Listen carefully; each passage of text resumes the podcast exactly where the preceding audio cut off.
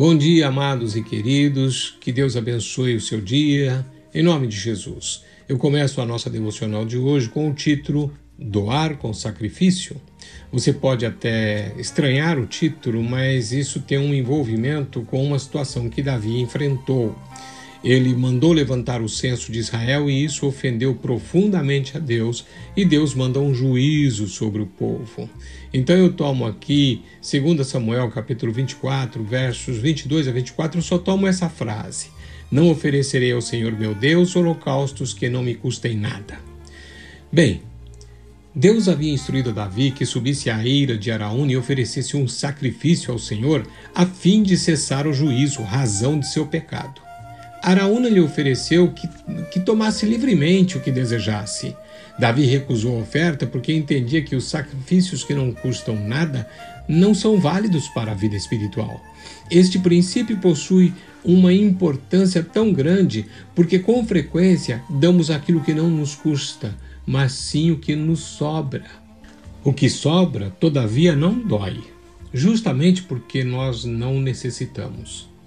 Mas por que é importante que a oferta tenha uma cota de sacrifício pessoal? A resposta a essa pergunta está ligada à mesma essência do reino de Deus, ou seja, o preço para resolver a situação pecaminosa do homem foi a morte de Cristo Jesus. Foi um preço tão elevado, porque as dimensões do problema eram de gravidade absoluta. Quem avalia com leviandade a questão do pecado está condenado a seguir atormentado e atado por seus devastadores efeitos na vida.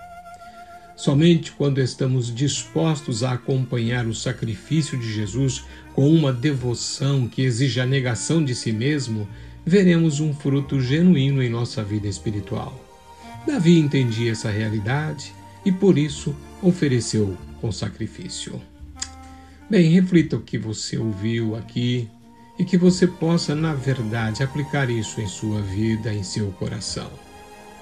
E nós oramos desta maneira: Senhor, me dá cada dia essa disposição de coração, assim como teve Davi, quando olhou aquela oferta e ele recusou e disse: Não oferecerei ao Senhor meu Deus holocaustos que não me custem nada.